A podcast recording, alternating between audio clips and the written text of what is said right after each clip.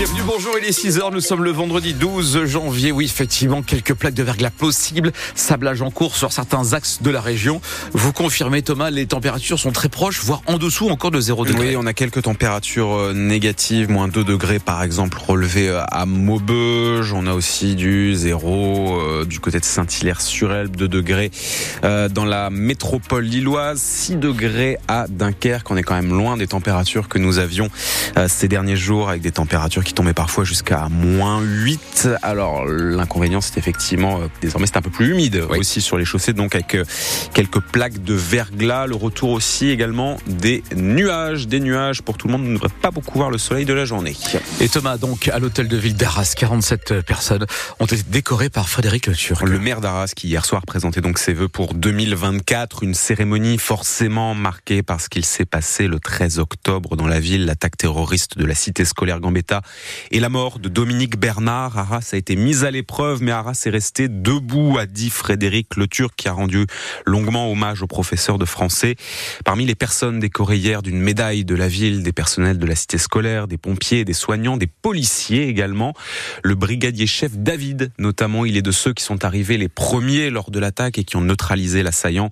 Cette récompense reçue hier, il a accepté de nous en parler. C'est la première fois qu'il s'exprime à la radio. On va dire qu'on l'accepte, mais on reste humble.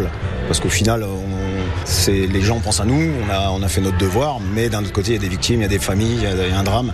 Donc c'est assez difficile d'accepter une médaille. Ne serait-ce que des sourires des gens ou des applaudissements, c'est un peu, gênant, mais on l'accepte, c'est normal, c'est une reconnaissance. On a rencontré des victimes, ça, ça reste gravé, c'était fort. Ça. On nous remercie de les avoir sauvés en fait, surtout un, mais c'était un carnage, c'était un carnage. Je vous dis en 4 minutes, il a poignardé 4 personnes, donc euh, je laisse imaginer en 10-15 minutes, mais mentalement, on n'est pas préparé. C'est sûr que surtout à Arras, on n'est pas préparé. On se doute jamais que ça, puisse arriver à Arras. C'est impensable.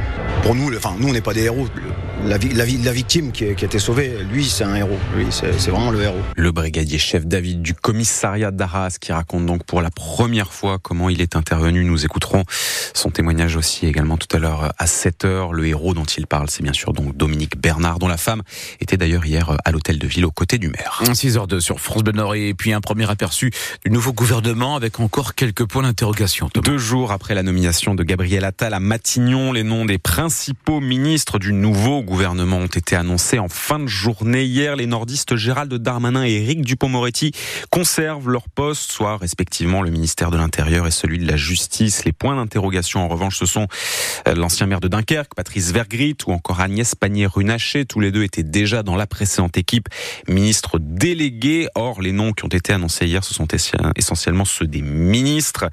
Parmi eux, d'ailleurs, Rachida Dati, ancienne garde des Sceaux de Nicolas Sarkozy. Elle devient ministre de la Culture. Vous retrouvez sur francebleu.fr la composition de ce nouveau gouvernement ainsi que les réactions. Elles sont nombreuses. Les syndicats de l'enseignement regrettent par exemple qu'Amélie Oudéa Castera est un ministère élargi comprenant l'éducation nationale mais aussi les sports, la jeunesse et les Jeux Olympiques.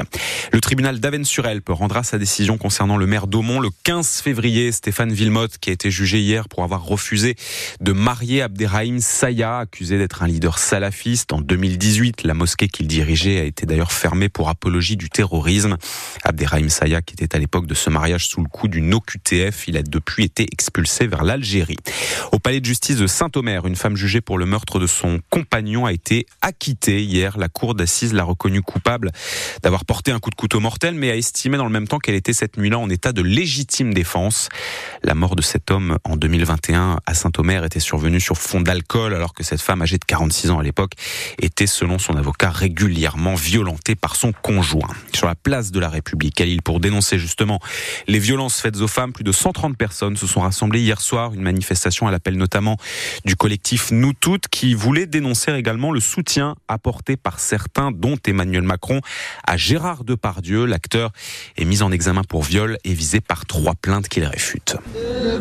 Ce qu'on attend, c'est un regain de MeToo. Il faut aller dans la rue, il faut euh, instaurer un rapport de force et une pression pour dire que les victimes ont une voix. On voit qu'il y a pas de soutien même de la part du gouvernement avec Macron qui disait qu'il allait agir pour les femmes et rien n'a été fait, encore plus avec le soutien de Macron à Depardieu qui était vraiment décevant et la tribune qui a été aussi signée par des femmes, je trouve ça affligeant. Il y a des choses à faire encore. Quand on entend des cinquantenaires, quarantenaires nous dire certaines choses, on se dit ok, on va aller encore plus dans la rue, on va encore plus euh, crier haut et fort euh, ce qu'on revendique et on s'arrêtera pas en fait. Il n'y a rien qui pourra nous arrêter. Il y a des contre-tribunes de jeunes, mais il y a aussi des contre-tribunes intergénérationnelles et c'est ça qui est important. Je crois qu'il ne faut pas non plus opposer les vieux les jeunes. On est dans quelque chose qui a été déclenché en 2017 et maintenant on ne pourra pas revenir en arrière.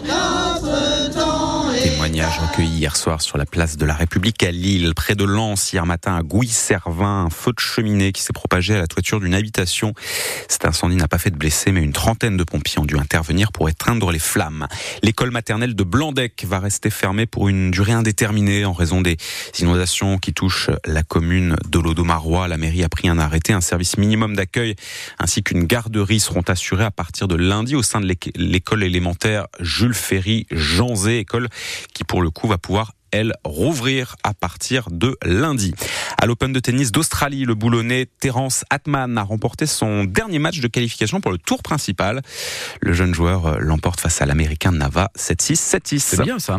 Et c'est une des traditions de la région quand les gaufres remplacent le chèque de la nouvelle année. Oui, c'est une pratique ancestrale, comme on dit, des gaufres préparées par les grands-mères et offertes en guise d'étrennes ensuite à leurs petits-enfants. Alors aujourd'hui, même si on ne fabrique plus forcément les gaufres à la maison, la tradition perdure. La preuve à Oupline, Jean-François Brigand est artisan gaufrier et dans sa boutique, on vient en ce moment lui acheter des gaufres pour les offrir ensuite en guise d'étrennes. Ça reste une tradition et j'allais dire que hein, il y a à la fois les, gens du Nord qui viennent chercher des gaufres parce qu'ils vont faire une table pour le, Nouvel An et puis ils vont mettre un, petit paquet de gaufres par personne pour euh, hein, pour continuer à cette cette tradition. Et puis après il y a ce qu'on appelle les nordistes déracinés, donc c'est les gens du Nord qui sont partis dans d'autres régions de France quand ils viennent dans le Nord voir la famille, ils passent chez nous et ils font leur petite cargaison de gaufres pour les, ramener dans leur région d'adoption, les faire découvrir, hein, et puis éventuellement les, offrir bah, aux voisins qui a gardé, euh, la, la, maison, celui qui a arrosé les plantes, celui, etc.